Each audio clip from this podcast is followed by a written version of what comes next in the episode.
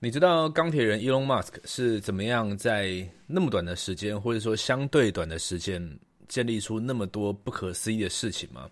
包含他做了 PayPal 行动支付这个生意，呃，做了 SpaceX 把火箭发射上太空，呃，做了特斯拉，现在大家都。最熟悉的、最火红的电动车，还有呃，好像前几天的新闻吧，他的挖挖的这个地底隧道也正式启用了。一个人是怎么样可以在相对短的时间创造出那么多不可思议的成绩呢？今天我们就来剖析一下。Elon Musk 的一个很著名的思考方式叫做第一性原理，我们也来讲一下。那我们要如何用 Elon Musk 的方法，哈，也就是所谓的第一性原理，来建立我们的线上组织行销的事业？OK，真正的问题在这边，你已经理解了组织行销是一个帮助自己建立资产的好生意，但是同时你也很困惑，为什么过去二十年做这个生意的方法永远没有变？为什么上线总是说线上不是关键，一定要办聚会？为什么只能用打扰没兴趣的亲友这个方式来经营？想要招募到优秀的伙伴，建立一个赚钱的生意，有这么难吗？真正符合人性并且结合现代趋势的经营方法到底是什么？这是一个重要的问题。而在这个节目，你会看到像我们这些真正在经营组织营销的人，如何利用网络行销的方法快速扩展这份事业。我会揭露所有惊人而且有趣的策略。我会告诉你，Facebook、Instagram、YouTube 等社交平台如何帮助我建立这个庞大的事业。忘掉那些老旧的观念吧，新时代已经来临，你的事业可以有全新的面貌。我是阮武，欢迎来到 TRW 直销革命军。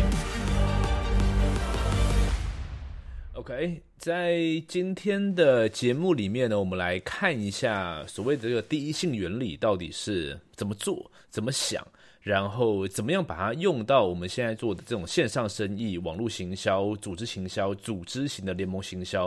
呃，不管你用什么字眼来称呼它哈，我觉得这是重要的。为什么呢？因为在呃变化比较大的现在哈，其实这几年来说，呃，社群网络的兴起，然后有时候其实仔细一想，人人都能直播，不过就是这三年的事情嘛。差不多对吧？呃，但是现在已经变得非常非常熟悉的事，在这几年变化那么快，然后各个行业都受到。呃，社群的影响，无论是好或坏的情况下，我们要怎么样可以脱颖而出，可以去创造出更好的成绩，建立团队？第一性原理是相当重要的。我们先来讲一下什么是第一性原理好了。那既然刚刚讲到 Elon Musk，我们就来引用一下他讲过的一句话哈。他说他会用第一性原理来思考，而不是类比的方式来思考问题。哈，第一性原理跟类比。他说在日常生活中呢，人总是倾向比较，他们会比较说呢，别人已经做过了。或者是正在做这件事情，那我们就去做。那么这样的结果只能产生很细小的迭代发展。那么所谓的第一性原理呢，就是用物理学的角度去看待世界的方法，也就是说，一层一层的剥开事物的表象，去看到里面的本质，然后再从本质一层一层往上走。那嗯，刚听完这段话，我不知道你理解了多少。但是如果你是这个频道，不管是直销革命军，还是创业实验室，或是我的 YouTube 的忠实观众的话，应该会感觉到我很常用到里面的字眼，没有错。因为呃，我觉得他的思维还有这些哲学性的思考，事实上在我自己建立我的事业跟我的生活上有很大很大的启发跟帮助。我们来看里面刚刚几个关键字，遇到类比跟第一性原理。他说：“人在解决一个问题的时候，通常会习惯看别人在做什么，然后我们就去做。那。”呃，我们先快速的拉到这个组织营销来讲一下，这个是不是大家一般的做法呢？是的，因为这个行业讲求复制，讲求呃快速、简单复制嘛，对吧？所以呢，一般就是哦，过去是怎么做的，我就怎么做。那么现在呢，大家都在做什么，我就也要做什么。举例来说，哦，大家都在呃列名单，都在开发，那我也要这么做。哦，大家都在办呃事业说明会，所以我也要这么做。那你说为什么要这么做呢？是因为你从里面去。呃，思考了一些本质，或者说你从里面观察一些数据，发现说这个数这个方式非常有用，还是纯粹只是一句话说哦，因为这个是以前重要的事，所以现在也重要。如果是后者的话呢，那就是类比的方式，它不是用呃本质去思考。那如果不这样做，如果用用类比的方式发什么事？他说会发生只能产生细小的迭代发展。为什么呢？因为呢，这个是线性思维，也就是说我们。只能在这件事上做的更多，或者是试着把它做的更好。但是在试着做的更好这件事情上面，如果我们不从本质去思考、去设计的话，我们很难再用类比的方式，就是哦，呃。你你你办一场嘛，我办两场，或者说你你名单列两百个，我列呃三百个，这种东西是线性的，就是我用一样的方式、一样的思维，试着比你更努力，做的更多。但是呢，这样子的迭代发展是非常非常弱的，它没有办法。所谓迭代是这样嘛，就是说，如果我从本质思考，然后思考思考，我我做一些研究，然后呢，呃，我我做出了第一版本的解答，那么。这个第一，我我因为我从本质去堆起来，所以我可以在第一版本的解答上面呢，在站在这个高度上，在做第二版本的解答，不断往上。那么这个时候呢，就有可能是成为指数型的成长。我们来看一下，呃，这一个有什么例子比较好好理解哈？事实上。这个先讲一下第一性原理哈，其实不是 Elon Musk 提出来的哈，这个其实从呃古希腊时候亚里士多德就提出这个哲学术语，他说每个系统中都存在一个基本的命题，它不能违背或删除，所以说这是讲本质的意思。好，呃，我们讲太多这个抽象的东西，怕有些听众朋友听不懂哈，我们来回到例子上。那你说 Elon Musk 怎么样来用第一原理思考？等一下我们来讲一下我们为什么要用，跟我们为什么用不出来哈。但是这之前我们先来讲一下例子好了。呃，其中一个例子，因为还有很多例子，我们就讲电池这个例子，因为它是做电动车嘛。那你知道做这个电动车呢，它的能源里面呢，哦，最重要的一个核心就是这个电，就电池这个东西。那么它在呃，要设计这个这个电池的时候，他发现到，应该说他要在呃采购或者去买别人，因为电池已经是呃很久的一个产业，对不对？他发现说呢，无论呃用什么方式采购，这个成本都压不下来哈。他的这个合作人呢，或者是他的这个。呃，负责这个项目的部门呢，都会告诉他说：“哦，这个事情因为这个这个产业就是这样发展的，所以说，呃，这个东西的价格它一定是这个样子。我们即使我们做了 A B C D E 啊，我们还是无法压下来这个价格。那 Elon Musk 这个人就很有意思哈，他面对这样子的叙述的时候呢，他我想他应该是这么说的，他他应该心里的第一个念头都是我不相信，因为就第一性原理的人。”你告诉我这是类比的状况，就是说大家现在都这么说啊，市场上普遍的趋势是这个样子。但是呢，他会问说：“那好，那到底电池的本质是什么？”所以他就说：“OK，我不相信，我来看一下电池到底怎么一回事。什么叫电池怎么一回事呢？就是我把它拆开来看嘛，看看说，呃呃，这一个事情，我们现在讲就是说，它到底需要哪些元素？”去把它结合起来，然后用什么样的机制啊，发生什么样的化学反应，什么样的机转，可以产生出能源啊？那为什么呃原先发展那么久电池行业他们会这个样子？那如果说我可以去采购里面的，它就是钴啊，就是镍啊，哈，就是这些元素把它采购来，然后呢，我去设计一个能够去满足我要的能源系统的一个。机制，这就是电池了嘛，对不对？电池只是一个名称嘛，最终就是我把一些元素组合起来，来服务我的能能量系统，这就是我要的电池，对吧？哈，所以呢，当他用这样去思考之后呢，然后去找，OK，那我就去买这个元素，这个元素，这个元素，然后来了之后呢，怎么样去把它组装，或者是呃，去设计出一个新的能源系统？所以说呢，它在电池这上面的成本呢，就大幅下降，然后。呃，甚至可以生产出效率更好、更符合它电动车需要的。哦，注意哦，我们这个今天要讲的不是不是硬科学哈，所以说里面如果有一些有一些可能有一些细节，它并不是这样，但是它的思考过程是这样子哈。不止在电池上面，它在火箭上哈，如果你去看它的传记，或是你在网络上可以看到一些新闻的话，也会发现是这个样子，就是他当初要做这个火箭的时候，一样，这个产业它要进去的领域都是这个产业已经。有人做很久了，所以他进去之后呢，他发现说：“哦，我现在目前的呃呃这个资产啊，我目前投入的资金要去做到我想要成果，那是不可能的。如果就传统上大家说的方法，因为我买一个这个设备哇就要多少钱？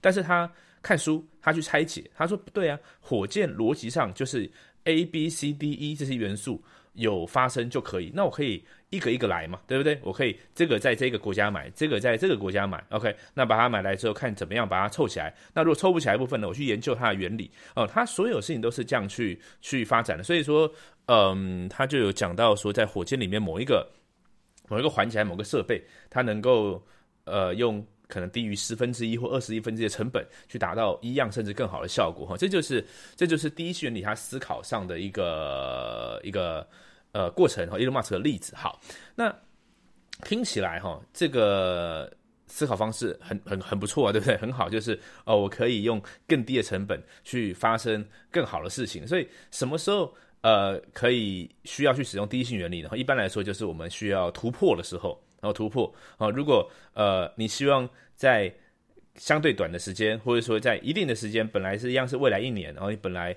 用线性的思维，你只能够我们就讲营业额好了。如果你可以，我随便讲个数字，假设才成一百万，好，那。你如果想想说，我我有没有可能是不可思议的成绩是三百万五百万？那么用线性的是用本来的模式说，我就更拼更拼更拼，那基本上是呃机会不大的。你需要用第一选你去思考哈，所以要突破的时候是这样子。再来还有什么呢？就是你在解决一个问题，尤其是问题很复杂的时候呢，一般也是需要使用第一性原理，因为。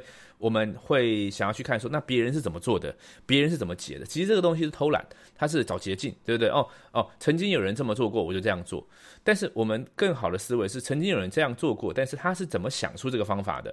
如果如果我们要去看别人的做法的话，就他是怎么想出来的，然后我们用一样的思维，然后呢套上现在这个环境的因子，因为不一样的时空会有不一样的限制嘛，对不对？会有不一样的资源嘛，哈，所以突破呃跟解决复杂问题哈，还有一个呢就是你找不到方向的时候，如果你现在啊比较比较迷茫一点哈，在你的事业上面，那么呃归零，停下来去看看。到底去观察，我觉得静静下来是一个很重要的能力哈。停下来去看看，OK，这个世界现在到底是怎么一回事？这个产业到底怎么一回事？这个事业到底现在怎么一回事？好，如果停下来，然后用低训练去堆叠去思考的话，往往可以去找出一条比较呃简单且高效的路哈。那这是什么时候要使用这个第一性原理？好，那我们刚刚讲的例子，讲了什么时候使用，听起来就是一个很不错的东西嘛，对不对哈？那为什么我们不用呢？或者说为什么好像还需要一个特别的人来告诉我们第一性原理？还有一个那么好像很 fancy 的一个字眼呢？哈，为什么不用呢？哈，这边呢我就呃归类出几个几个原因哈。第一个，我觉得是因为我们急，很急，就是我们急着想要得到结果嘛，对不对？其实当想要得到结果的时候呢，我们就没有空慢慢去堆叠。哦，因为你看哦，刚刚就那个电池那个例子，我们还需要干嘛？我们需要去了解这个里面整个的理论是怎么一回事啊？我们需要去理解里面的物理、里面的化学啊，还有去理解整个产业链，而去理解。这个这个这一个生态，这个电池业的生态到底是怎么一回事？当我们都足够多理解状况下，我们才有可能去叠啊，才有可能叠说哦，那其实这个我不需要，那个我不需要，对不对？哈，这个我不用跟他买，我可以自己去买原料。我我们如果不理解，就像举例来说，呃啊，跟做料理感觉有点像，对不对？哈，呃，假如说我们做个做个什么好了，随便举例啊，蛋糕，哈，蛋糕啊。拆开来看，它的本质上就是那些那一些原原料元素，对不对？但是呢，呃，第一个，我们我们不知道这些元素去哪买，去哪买是买到好的，是安全的。然后呢，我们没有这些配备，然后我们没有这个做蛋糕的 know how。如果没有这些的状况下呢，我们就是去去买，就会去买到一个哎还不错的。所以说我们急嘛，对不对？但是如果我希望在在这个蛋糕上面呢有所突破，刚刚讲突破嘛，对不对哈？我希望去做出一个完全呃最符合我需求的的蛋糕，或者是说呢呃在上面成本更低的，或者是呃这个市场上目前没有的口味，像诸如此类的，我们就需要从最基础开始堆叠。那急的话我就没办法做，但是为什么这个堆叠会有用呢？因为跟第一性原理这种演绎的东西去比较，就叫归纳嘛哈。所以说呃。我们去思考一件事情，就是归纳它是比较简单、比较不费力的，但是呃演绎呢，它是更费力，但是它的一开始的速度慢，但是后面会变指数。那归纳的话呢，一开始的速度快，但是后面呢比较有机会变成是线性的成长。当然，这两个东西它不是非黑即白、零或一的问题，你可以把它呃叠加一起去使用，但是。我们今天讲到比较纯粹的第一性原理的话，我觉得第一个就是急，我们比较急哈，所以说会会不去做这件事情好，那第二个事情是这样，就是我们对于我们未知的事物，呃，倾向逃避哦，或倾向呃避开失败哦，因为我们就说我们大脑有延迟失败的特性嘛哈，或者是会有呃避开呃损失的特性，所以说如我如果去摸索一个我不知道我未知的事情，因为这答案现在就不在啊，对不对？你用你你现在呃叫我用这个方法，又不是说。已经有人用这个方式成功了，我我我不想要去浪费时间、浪费金钱啊，所以这跟刚刚那个急是有点关联。但是这个地方我想要强调的是，我们对于未知里面的好没有感知，就是呃，我们不知道我们不知道什么嘛，所以我们也不知道五年后在我们不知道那个区域有很美好的事物在等着我们。但当我们不知道这件事情，我们无法相信这件事情的时候呢，我们就会呃试着去摸着。相对稳定踏实的路往前进，但是这正是最大的致命伤，因为很有可能你就呃抓不到那一个下一个趋势了，或者是很有可能你就只有办法用相对呃比较缓慢啊，比较呃无法成为指数型成长的这个路径啊去往前进哈，所以这两个是我觉得比较。比较大的问题哈，比较大的问题。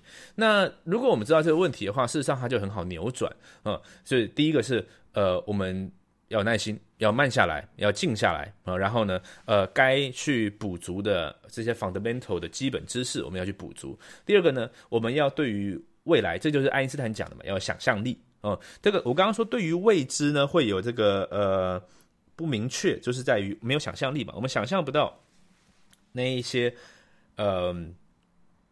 现在看似不可能的那些事情，但是你看，Elon Musk 他能够做到 SpaceX 火箭可以挖隧道，可以坐电动车，这一切的东西呢，都是因为他有想象力，他有 vision，他看得到未来的那个画面啊。所以这个是我们刚刚看了一些呃第一性原理的重要。我们刚刚讲了什么是第一性原理，呃，什么时候要使用第一性原理？那为什么不用第一性原理？跟为什么呃我们呃要用第一性原理？还讲到一些。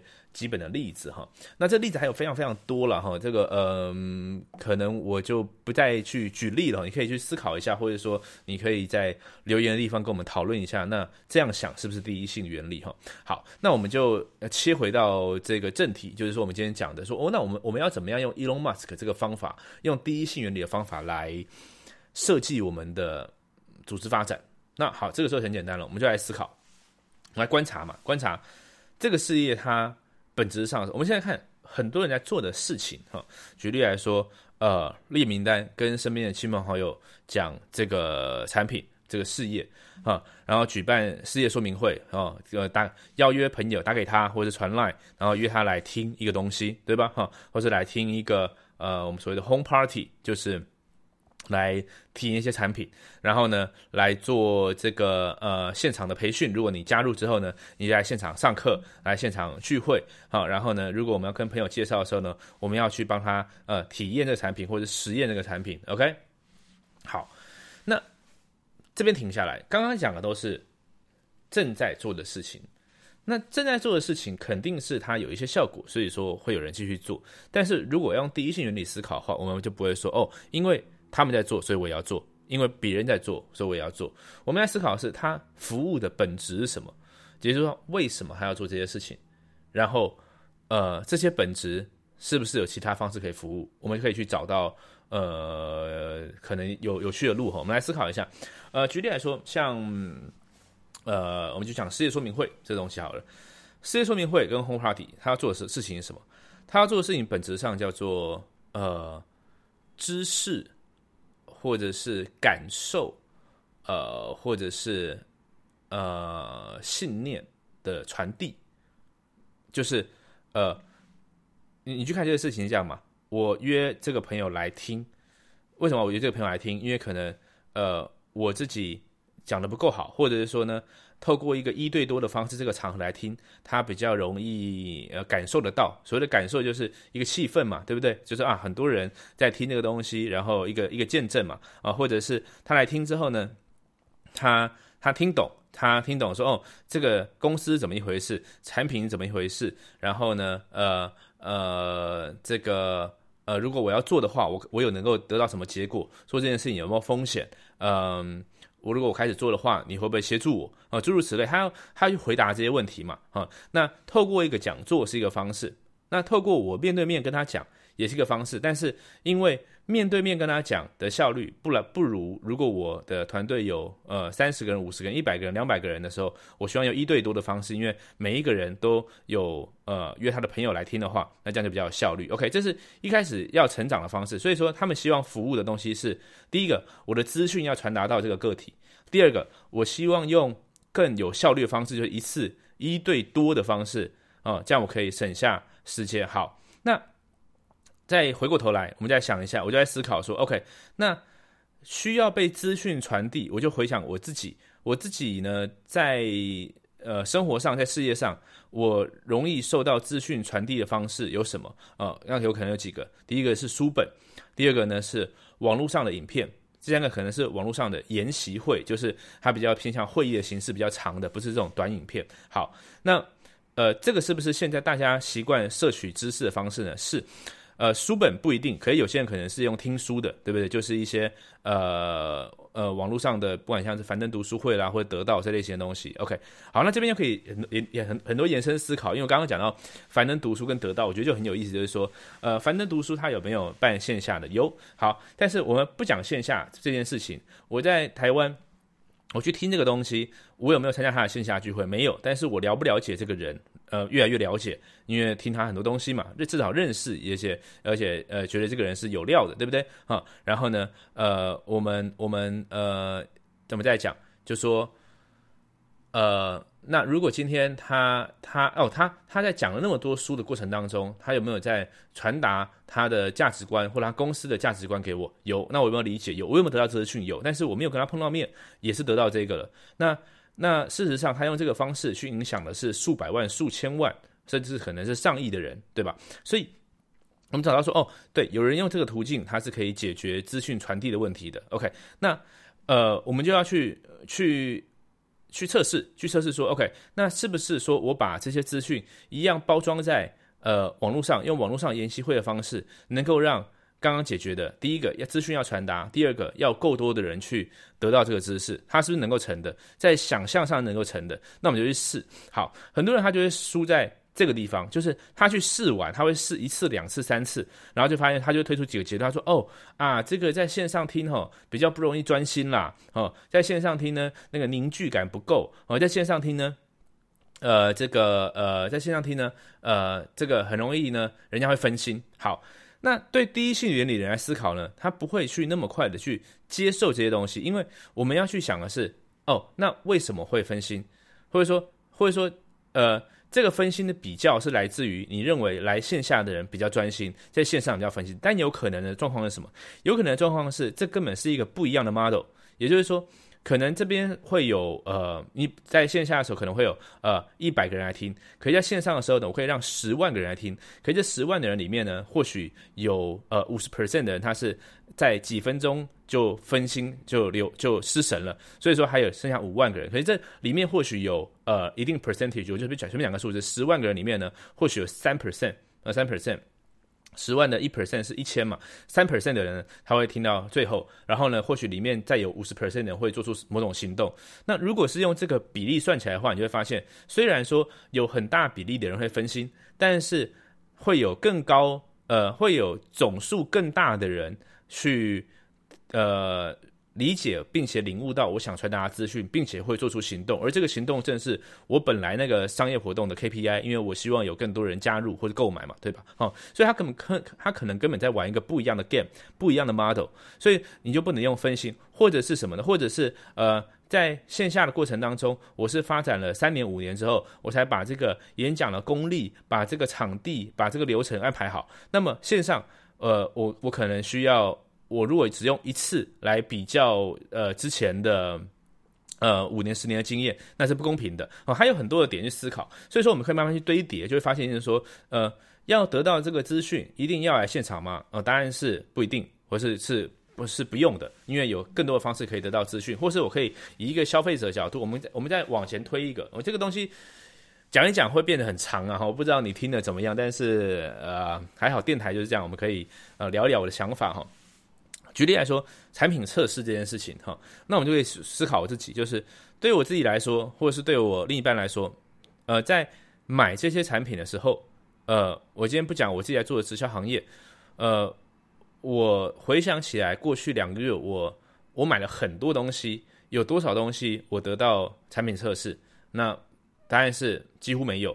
那为什么会买？我要知道几件事情。第一个，这个产品它帮得到我。他，我我知道，第一个我知道这个产品解决到问题，第二个我相信这个产品，那是相信产品有几个原理，可能是我相信这个品牌，第二个可能是我相信它在网络上的声量，第三个可能是我相信我某个相信的人他推荐，啊，他就是呃，可能可能我我我相信他的价值观，或者我相信，举例来说，他是某个呃嗯团购网。哦，像主要四八六先生，对不对？啊，他可能，他可能，呃，他呈现出来的形象是让人相相相相相信的，所以说他推荐的产品，我可以比较少做一些研呃资料收集，或或者是有一些网红是呃是医学性质的，或是呃保健性质诸如此类的，哦，那我就相信他啊，或者是呢，呃，再来还有还有什么？刚刚我刚刚讲，我知道他可以解决问题，然后呃，我相信相信嘛，对吧？然后呢？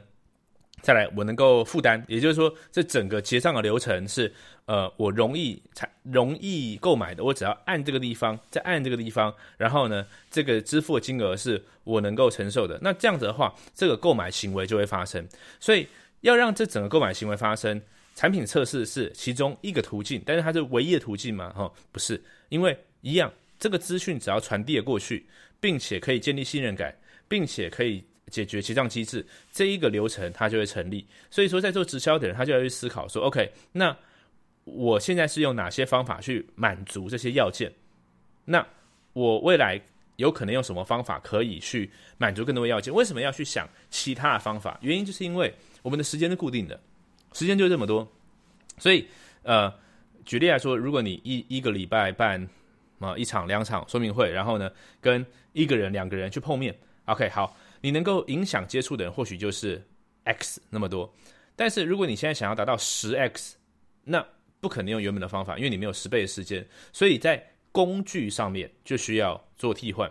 但是如果不用刚的第一选领域思考的话，我们无法做到，因为你的知识是固定的，你的工具是固定的，在现在状况下，你的知识跟工具都是老旧的状况下呢，无法发生。那要怎么做呢？你需要去牺牲。短暂的胜利，我们刚刚前面讲短暂的胜利。你今天如果只要不办这一次的研习会，你只要不做这一次的碰面，你就开始思考，OK，啊，我没有这一次的这个呃活动了，我没有这一次的会面了，但是我一样达成成绩，甚至我要达成更高的成绩，我该怎么做？这个时候呢，限制会带来效率这件事情，它就会发生，因为你被限制住了。像举例来说，像最近呃，因为我们这个疫情的这个严重呃，就是也不是严重啊，台湾防疫防得很好，应该说疫情的这个产生呢，让一些呃聚会啦，或者是呃一些活动变得可能有些取消嘛，对不对？那对于有些经营者来说呢，我觉得这这反而是最好的机会，因为他开始去思考说，OK，在我没有这些活动，我没有去去呃碰碰面的状况下，我怎么样用网络去把这个事业做起来？好，我开始把我的某个工具拿掉了。这拿掉呢，你会损失的是短暂的胜利，因为你不习惯，你不熟悉，所以短暂上你会做不出成绩。但是呢，长线来说，你开始练习用第一性原理去思考，你开始去拆解，去看到说我怎么样用不一样的途径去服务出一样的元素。OK，好，今天我们讲到比较多都是呃比较抽象啦、哈理论啦，或是一些思考的东西哈。呃，但是这些是我觉得重要的，因为。技术技巧模仿这件事情，它是我认为还是相对容易的，就是那那没什么，就是呃要我我认为做没什么，因为呃很多事情看得很明显，就是怎么做都做得啊，应该这样讲，我我认为做得来的事情跟你要不要做那是完全两件事情，很多事情并不是我做得来我就要去做。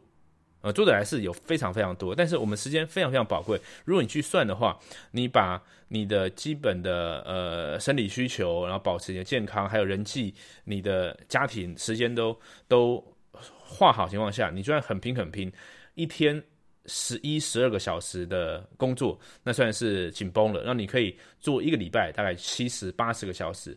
你就算都做某件事情，它有时候很多时候无法发生你要的结果，或者是说它时间的排挤效应是是最明确的嘛？对不对？你把四十个小时拨去做传统的方法，那么就意味着你损失了四十小时可以做未来那个未知有可能更好的方法。所以我认为删，我认为删除不做。某些事情，它是呃，也是去实行或者是去思考第一性原理里面很重要一件事情。我觉得不做什么，它反而是呃更关键的。OK，好，所以呃，我们来做个结论吧。哈，这个结论，呃，其实我我今天在准备这一集的节目的时候，很有很有感觉哈，因为因为三四年前我刚做这个事业的时候，其实有太多太多人告诉我说，呃，social media 这个社群啦、网络呢，它不是。重要的事情，它不是这个事业上重要的事情，它不能取代，它不是总分，它不是它它呃，你还是要很关注呃传统线下的事情哦。呃，我心里知道不是这个样子，因为从其实。我有以前有一个影片叫做《如何读原文书》，在那个时候我就说，读原文书有个好处是，好像做时光机一样，你可以看到三年后会发生的事。像举例来说，现在大家很喜欢去转发 Dan Lok、呃 Gary V、Grant Cardone 这些影片嘛，对不对？那我在两三年前的时候，就在我的团队里面去实验性的去教他们，呃，就刚刚讲 Dan Lok、这 Grant Cardone，就大家还不认识他们，的时候因为什么？因为这些国外早就红了。早就是一个趋势了。那当然不止这些网红类别的东西，包含我讲呃商业形态，还有直销形态。我在国外看到了很多，嗯，很明显，你用低性领域思考是相对好的方式。但是很多不管是合作人啊，或是呃这个朋友，都告诉我说啊，这个直销呢可能不是这样做什么的。但是我不管，我就是呃继续做，我花更多的时间去。呃，建立社群上的系统是建立个人品牌。那现在结果是什么呢？现现现在结果就是，事实上，呃，我的组织的每一个人在社群上的 sense，在社群上的能力，呃，相对都是现在是更好的。而且呢，呃，大家现在都试着要来呃找我请教，或者是跟我互相交流学习，或者请我去去去讲课，或者是来上我的课程。呃，这个。不过就是短短三四年间的事情，但是这是一个呃我自己很有感觉的转变，就是人们倾向在看到结果之后才相信它是这么一回事的。但是如果我们可以试着用第一性原理去思考的话，我们可以比人家看到可能更快，三年、五年、十年，或是更远。更重要的是，我们可以得到更好的结果。哈，那么如果说你对于低性原理这样的做直销事业，呃，组织行销、组织型联盟行销这样的事业，有兴趣，你想要知道更多我们的团队怎么做的话，呃，非常欢迎你加入我们的团队，或者是去了解我们团队的系统。你可以到 runwu 点 tv 斜线 gig 二零二零哈，runwu 点 tv 斜线 gig 二零二零，你可以去看到。我是怎么样用更多第一性原理的思考去剖析这一个市场，然后你会看到说，那我的 program 会给你什么样的训练，让你可以在不管是联盟行销、在直销、在建立团队上面，可以有更好的发展。OK，那么以上就是今天的直销革命军，呃，希望这个内容对你有帮助。如果你对这些内容有任何的呃心得，或者是想要讨论的，欢迎在下面留言。也请你在听完节目之后呢，在无论是 YouTube 或是呃你收听的 Podcast 平台呢，帮我按个喜欢，按个赞，这个是就是给这个节目最大的支持了。感谢你的收听，我们下一期见，拜拜。